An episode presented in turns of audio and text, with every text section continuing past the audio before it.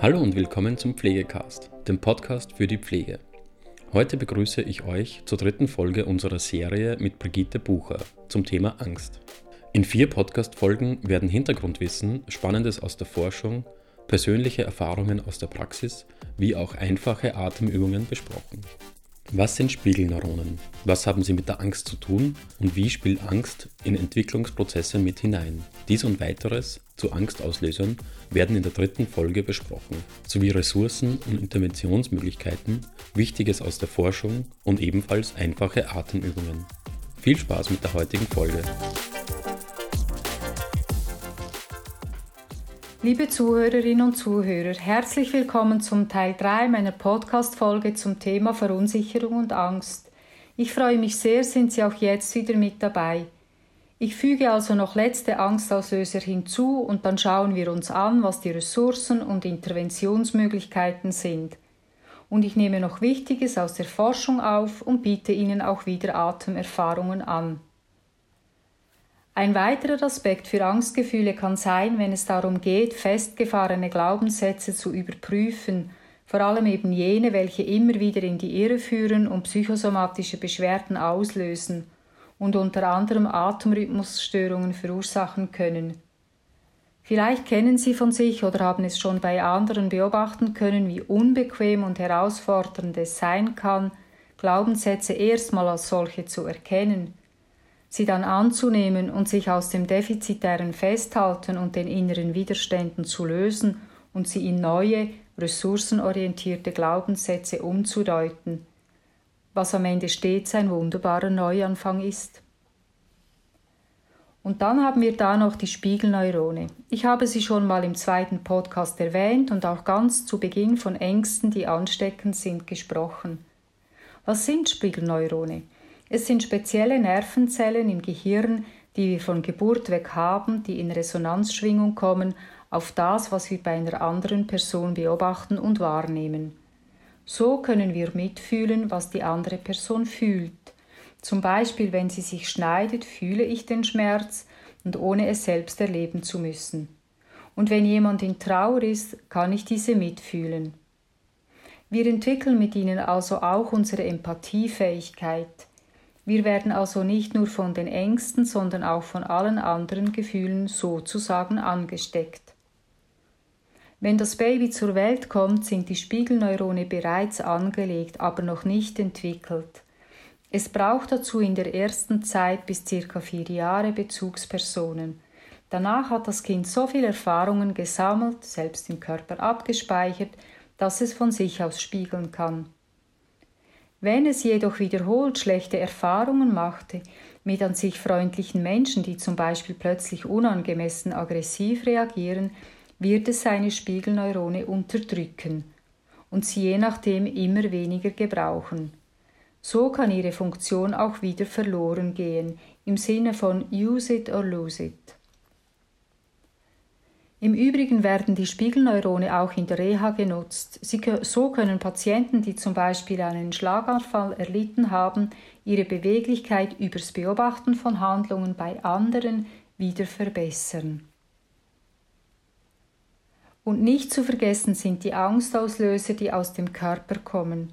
Zum Beispiel, wenn die Darmfunktion durcheinander gerät, weil das Mikrobiom geschädigt ist, durch irgendwelche Schadstoffe wie Parasiten, Pilze, einer Überwucherung schädlicher Bakterien und so weiter. Oder auch durch schwere Krankheiten, die den Organismus schmerzlich belasten. Ebenfalls können Medikamente mit ihren Nebenwirkungen den Sympathikus heftig mobilisieren, den Vagus immobilisieren und so Stress auslösen. Wie wir wissen, womöglich, womöglich schon selbst erfahren haben, ist es nicht immer selbstverständlich, dass die körperliche Versehrtheit wieder leicht oder überhaupt hergestellt werden kann. Umso wertvoller erachte ich es, die damit verbundenen Angstgefühle, um es mal salopp zu sagen, handeln zu können. Und gerade bei Darmerkrankungen ist der Bezug zum Atem enorm hilfreich und wertvoll. Vielleicht kennen Sie den Begriff von Bauchhirn oder Sie brauchen den Begriff von Bauchgefühl.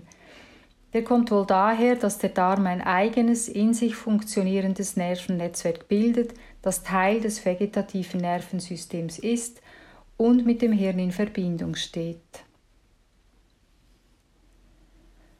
Und nun möchte ich übergehen zur Frage, wie ich mich gegenüber den Ängsten und Verunsichern einstellen kann. Wie meine ich es, wenn ich sage, Verunsicherung und Angst als Herausforderung und Chance, als Potenzial zu betrachten? Blicken wir auf die Entwicklungsschritte in unserem Leben, erkennen wir, dass diese als Reifungsprozesse zu begreifen sind.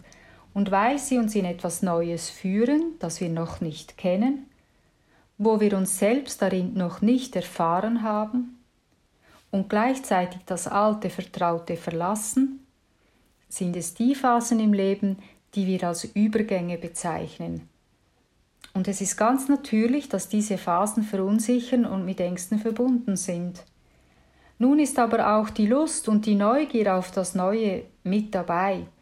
Und diese motivierenden Gefühle, verbunden mit dem Vertrauen, es zu schaffen, wollen wir unbedingt aufnehmen und in diesen Prozess mit einbeziehen. Diese Reifungsprozesse sind weit mehr als Veränderungen. Sie sind als Wandlungsprozesse zu verstehen, die lebenslang eben viel mit Überwinden von Unsicherheit und Angst zu tun haben.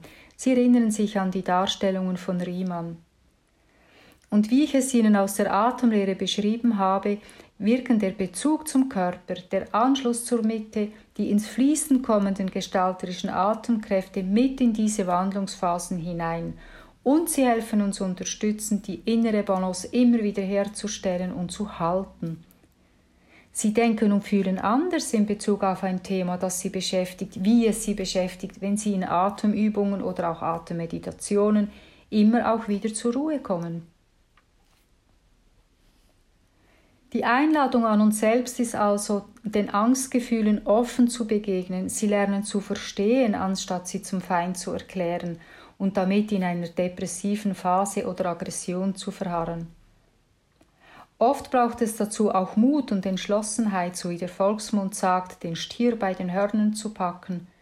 Oder andersrum, es können nur die als mutig gelten, die ihre Ängste überwinden.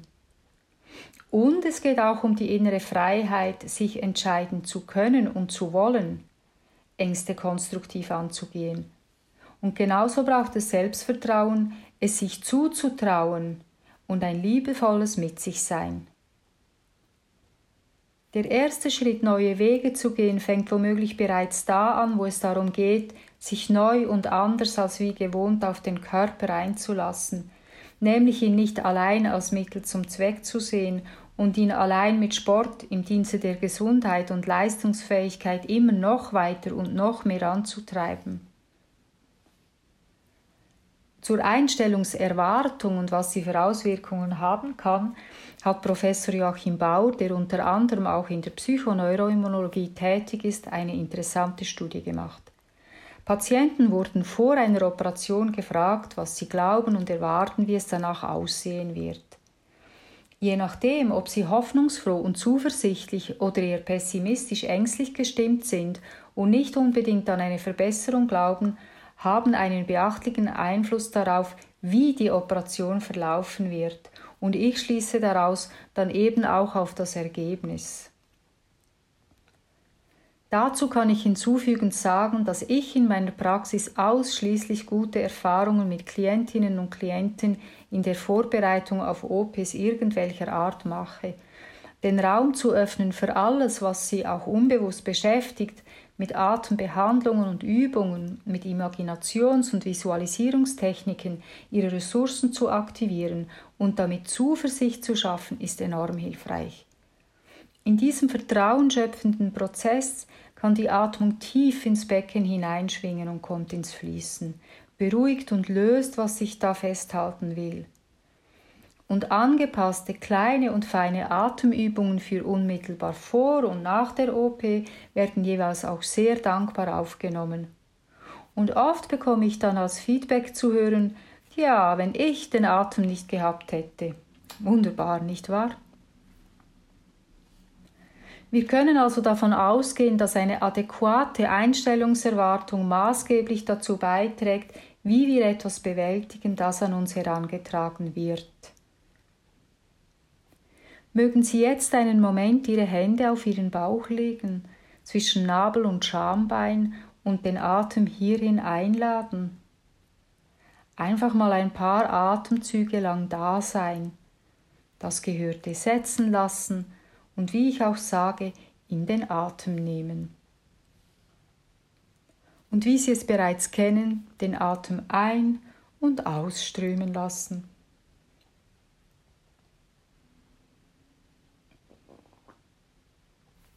Wenn Sie keine oder nur eine ganz flache Atembewegung unter Ihren Händen spüren, können Sie, während Sie mit einem weichen F ausatmen, mit der flachen Hand einen angemessenen Druck auf die Bauchdecke zu Ihrer Lendenwirbelsäule hingeben. Am Ende des Ausatmens lassen Sie den Druck sofort wieder los und der Einatmen kann wie von selbst tief in den Bauchraum wie hineinfallen. Machen Sie das so zwei bis dreimal in dieser Art.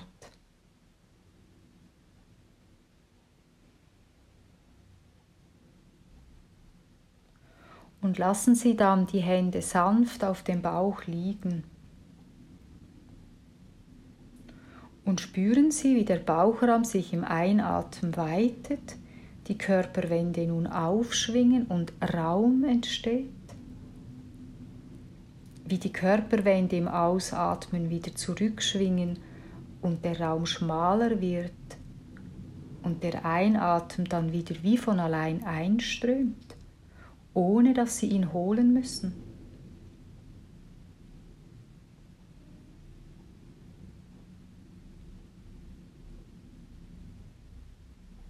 Lösen Sie sich bitte wieder daraus. Kommen wir zu den Ressourcen, von denen ich ja oft spreche. Was meine ich damit? Ich setze beim Körper an. Ein gutes Körper selbst, Empfindungsbewusstsein vermittelt Stabilität im Hier und Jetzt und ist dadurch eine wunderbare Grundlage und Basis, auf die ich mich immer wieder beziehen kann. Und damit meine ich, den eigenen Körper als Organismus kennen und lesen können, sich in ihm wohlzufühlen, so wie er ist, all die Zipperlein, die einen widerfahren und oder auch die größeren Einschränkungen ins Leben zu integrieren wissen, wir sind immer mehr als diese. Einen Zugang zum Atemgeschehen zu haben, den Atem bewusst wahrnehmen und interpretieren können. Und zu wissen, was einen gut tut und was weniger oder eben auch nicht. Oder auch ganz einfach gesagt, im guten Kontakt mit sich im Körper zu sein. Es ist Voraussetzung, erste Signale lesen zu können, welche zeigen, wann, was und wie nicht mehr stimmt. Und wenn wir geübt sind, werden wir feststellen, dass die ersten Signale aus dem Körper kommen. Antonio Damasio, der Neurowissenschaftler, der durch seine Bewusstseinsforschung bekannt wurde, hat untersucht und festgestellt, dass auf eine Situation die allererste Reaktion nicht das Gefühl da ist, sondern die Erregung. Das Gehirn interpretiert die Erregung und erst daraus entsteht das Gefühl. Und das finde ich schon sehr bemerkenswert und bestätigt meine Sicht auf die Bedeutung des Körper- und Atembewusstseins weil wir diese erste Erregungsreaktion ja auch spüren und wahrnehmen können. Ich kann Ihnen ein verständlich machendes Beispiel dazu geben. Ihre Hand berührt eine heiße Platte. Ihr erster Impuls ist, sie wegzuziehen, und erst dann spüren Sie den Schmerz. Es ist die Schmerzerfahrung, die abgespeichert wird, die Sie erinnert, keine heiße Platte mehr anzufassen.